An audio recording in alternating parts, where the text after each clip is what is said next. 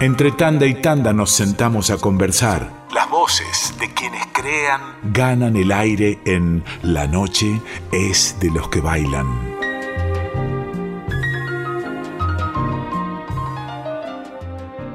Como dice la productora de este programa, Cintia Carballo, hay que darse los lujos aquí en la noche finde y por eso estamos llamando a un pianista, compositor, arreglador, músico de Bahía Blanca, que tal vez ustedes están en otros lugares del país, no lo conocen, pero no hay tanguero o tanguera o alguien amante de la música en la ciudad de Bahía Blanca que no conozca a Lucio Pasarelli. ¿Cómo estás, Lucio? Hola Maru, ¿cómo estás vos? Tanto tiempo. es verdad, tanto tiempo. Es cierto, bueno, yo muy contento de, escucharte a vos eh, eh, en lugares de privilegio como, como estás. Bueno, y te agradecerte que me hayas llamado, porque viste, a veces los, músicos del interior, eh, viste, no, no, no tenemos las posibilidades que tienen los músicos que están en Buenos Aires muy muy agradecido por esto. Eso todo es culpa nuestra, ¿eh? de, quienes comunicamos, de quienes difundimos la música, de, de no meternos un poco más allá. En Radio Nacional, que si no te has comunicado con ellos ahora te voy a poner en contacto, hay un ranking argentino de canciones, se llama RAC y lo que hace ese ranking, que se transmite por AM870 y por todas las emisoras de todo el país, es recopilar la música de las provincias, de la ciudad, no solo de Buenos Aires, y ponerla en el aire. Eso es una, una obra de un compañero que se llama Pedro Patzer, te voy a poner en contacto con él.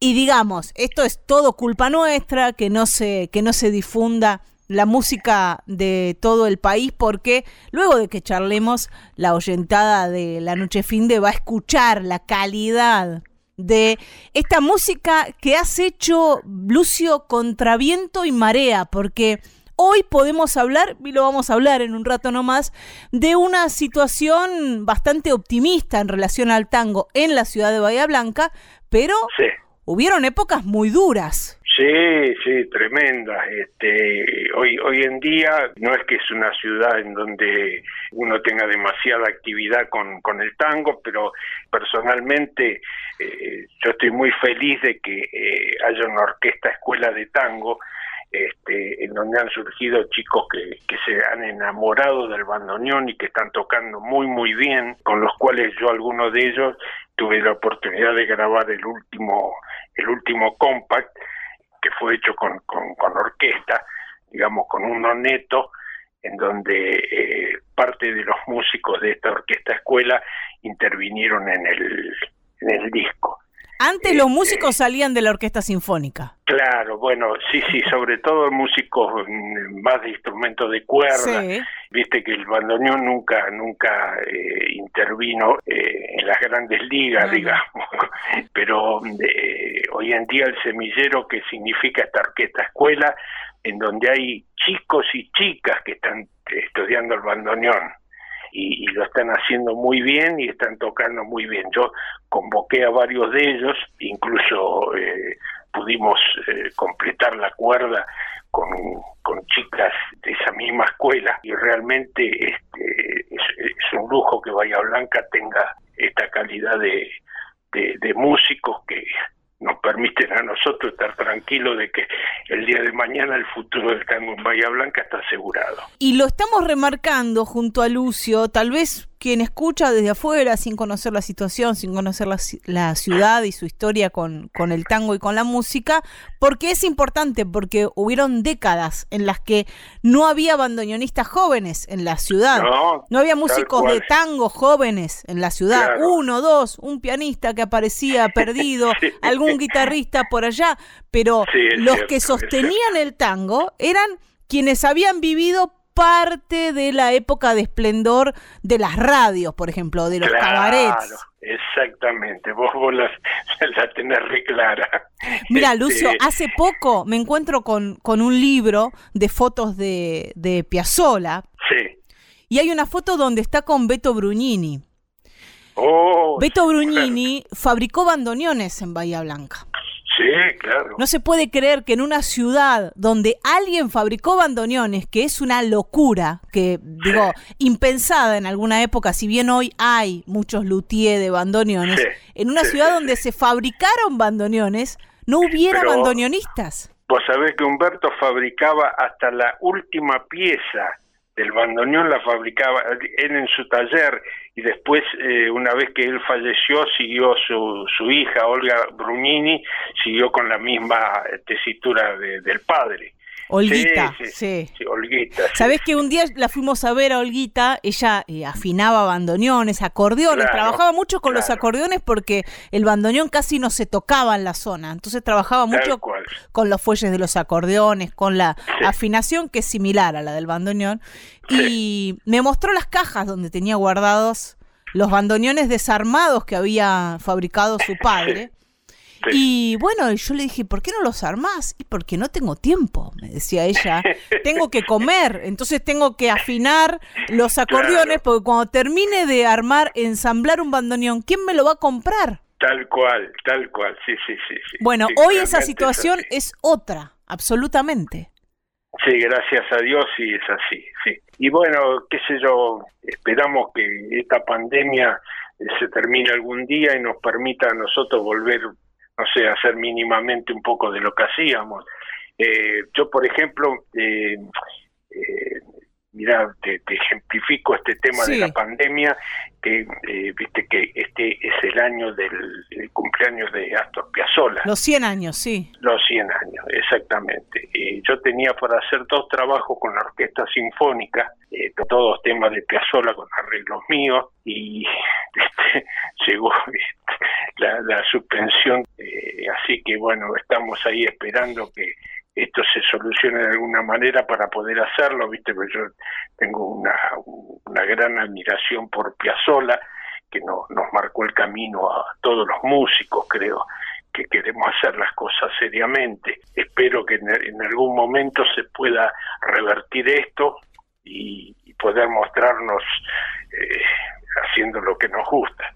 Hace un tiempito recibí ahí en, en la radio un sobre con un par de discos y una carta de puño y letra de Lucio Pasarelli, que es con quien estamos hablando. Para mí, una inmensa emoción, un orgullo haber recibido este, este regalo que queda conmigo para siempre. Y veo en estos dos discos, Avenida Colón Hora 5 es uno de ellos, y el otro Una tarde de otoño, un pequeño mapa de tu, de tu música, ¿no? Aparecen como autores Omar Valente. Sí, claro. Aparece Atilio Stampone. Aparece Osvaldo Piro, Astor Piazzolla, y por ahí anda tu música, ¿cierto?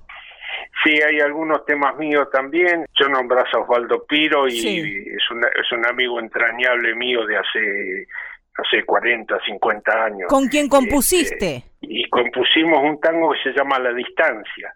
Pues sabe que siempre que yo componía algo, poco el espejo mío es Osvaldo Piro, y le, le mandaba las cosas, le está viviendo en La Falda, en Córdoba. y, un día me dice, che, dice, vamos a hacer algo juntos, yo te mando una parte de un tema y vos haces la otra. Bueno, quedamos así, salió este tango a la distancia que se llama así porque uno está en Córdoba y el otro está en, eh, Bahía Blanca. Y lo hicimos, vos te vas a reír, pero como somos dos, dos paquidermos, viste que no, no, no, no, no conocemos mucho de la tecnología actual, de los, eh, eh, de los teléfonos y las cosas. Nos mandábamos las partituras por correo. Muy bueno. ¿Cuánto tardaron? Tardamos bastante más de lo que hubiéramos sabido hacer. Bueno, yo sé que cuando se enteraron los, chicos como Julián Mancilla, me decía, pues vos estás loco, si lo podés mandar de forma inmediata. Y bueno, pero lo que pasa es que tanto Osvaldo como yo somos dos, dos verdaderos animales. Igual tiene, tiene mucho romanticismo esto de mucha bohemia componer por correo. Me gusta, me gusta. ¿eh?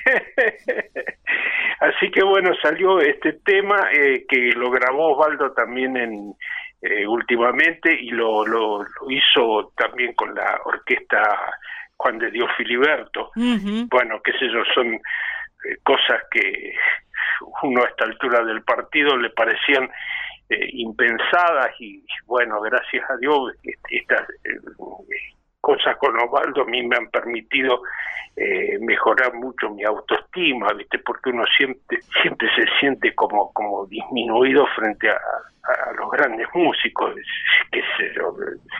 Dios atiende en, Buenos Aires. Sí, sin ningún motivo, eh, déjame decirte. Este, este, último disco que te mandé sí. Eh, es un, homenaje a, otro pianista de Bahía Blanca, con quien yo mantuve una, una amistad que es eh, Luisito Sisibe. Y mm, un día este, yo escuché eh, en un programa que había en televisión una cortina de un tema que yo pensé en principio que era del gallego Martínez. Ajá. No, no, dice, ese tema es mío. Dice, yo, ¿por qué no me lo das? Que me gustaría mucho tocarlo. Y bueno, me lo mandó y lo grabamos y es un tema hermoso y yo le, le, comenté al hijo, le digo, mira, si sale este, este disco, le vamos a poner por título el nombre del tango de tu viejo. Y así fue. El disco que todavía no hemos podido presentar por este el problema del coronavirus. Avenida Colón, hora 5, y hay una clara referencia a Astor Piazzolla, ¿no? A Buenos Aires, hora cero. Claro. Así que bueno, eh, este, este disco lo íbamos a presentar en uno de los recitales que hacemos hacíamos anualmente eh, a través de Sadaic el 18 de marzo. Mm. Y justo. lo suspendimos porque estaba justo al límite de empezar el problema este. Así que todavía está pendiente la, presentación del, disco este. Lucio, y hay eh, también en este disco, Avenida Colón Hora 5, el, tu disco más reciente, sí. muchas referencias a Troilo. Ah, bueno, el gordo ocupa un lugar en mis preferencias, pero un lugar sagrado. Él, él y Horacio Salgán, mm. viste que son músicos, viste, de esos que salen una vez cada dos o tres siglos. ¿Lo llegaste a ver a Troilo en Bahía o acá en Buenos Aires? Sí, sí, en Buenos Aires, en, la época en que tocaban el bulín de la calle Ayacucho. Sí. Este, y el cantor era el, último cantor que tuvo que era a Chaval, Alberto Randall, con quien yo tenía una amistad. Bahiense, a Chaval. Sí, señor, cantorazo. Yo estuve en Buenos Aires, estuve cenando eh, con, con Cacho a Chaval en el departamento que tenía en la calle Coronel Díaz. Y de ahí dice, vamos que yo tengo que actuar con Troilo en el burín de la calle Ayacucho. Así que fuimos ahí, ahí estaba Julián Centella también, estaba Roberto Rufino, un seleccionado de, la gente que más ha admirado uno. Que sí, sí, bueno, el gordo, eh, yo tengo en el, el bulincito mío donde tengo el estudio, el piano y los arreglos míos, este, está, lleno de fotos del gordo. Mm. El gordo era, era parte de, un, gran músico, era un tipo tan, tan generoso, este, vos lo veías y te conmovía ya de verlo. Qué hermoso. Este, lo mismo, eh, la admiración que tengo por Horacio Salgán, que viste, es un músico increíble, inigualable, viste que no, no se puede comparar con nada. Originalísimo, bueno, y además pianista de tu palo, y, y ahí siempre aparecen las preferencias, ¿no? Digo, en el instrumento y dentro del instrumento la línea estética y ética también. Sí, sí, sí, sí, sí, Lucio, ¿estuviste componiendo ahora en la pandemia? Y bueno, sí, estuve componiendo y haciendo muchos arreglos de, temas ahí que uno va dejando en carpeta y que después los, los, los va sacando cuando tiene ganas, porque, eh, viste, estar encerrado, eh, eh, la música es un bálsamo, viste, porque te, te permite transcurrir horas del día eh, sin darte cuenta haciendo lo tuyo, lo que te gusta. Así que sí compuse algunos temas y sobre todo algunos arreglos. Este... Esperemos que, que pronto se, se pueda disipar esta tormenta o esta bruma para que puedas estrenar esos arreglos de la obra de Piazzola para que puedan presentar este Avenida Colón hora 5. Por lo pronto vamos a escuchar la música que has arreglado, has tocado y has compuesto aquí en la noche fin de. Te agradecemos por ser un bastión ahí en la música tanguera de Bahía Blanca por haber bancado todas las tormentas hasta la falta absoluta de músicos, la falta absoluta de interés y siempre Lucio ahí haciendo música de calidad, apostando a que todo suene mejor. Porque hubo una época en que había tango y que sonaba muy mal, digámoslo. Sí, sí, es así. Lo dije yo, no lo dijiste vos. Uno, uno, se preguntaba a uno mismo eh, si cómo le puede gustar a un chico eh, que le quería hacer escuchar tango. pero dentro, dentro de ese panorama, yo me lo acuerdo en los 90, siempre que aparecía algún concierto tuyo, alguna agrupación tuya, era buscar la calidad, buscar que todo esto sonara bien, tiene que ver con tu ser artista, con tu músico. Así que por eso yo te agradezco muchísimo y por esta conversación, por este lujo que nos dimos de charlar en Radio Nacional Folclórica. Mira, Maru, el agradecido realmente soy yo. Este, creo que, tus palabras este, eh, son, más de lo que yo me merezco. Realmente te agradezco mucho, sabes que te quiero como una amiga entrañable y las vueltas de la vida harán que en algún momento nos encontremos, podamos tomar un café y charlar de estas cosas que nos, nos apasionan a ambos. Por favor, va a ser pronto, estoy segura, Lucio, yo también te quiero mucho, te admiro, gracias por esta comunicación. Bueno, gracias a vos, Mar, un beso inmenso. ¿eh? Un beso. Chao, chao. Chao.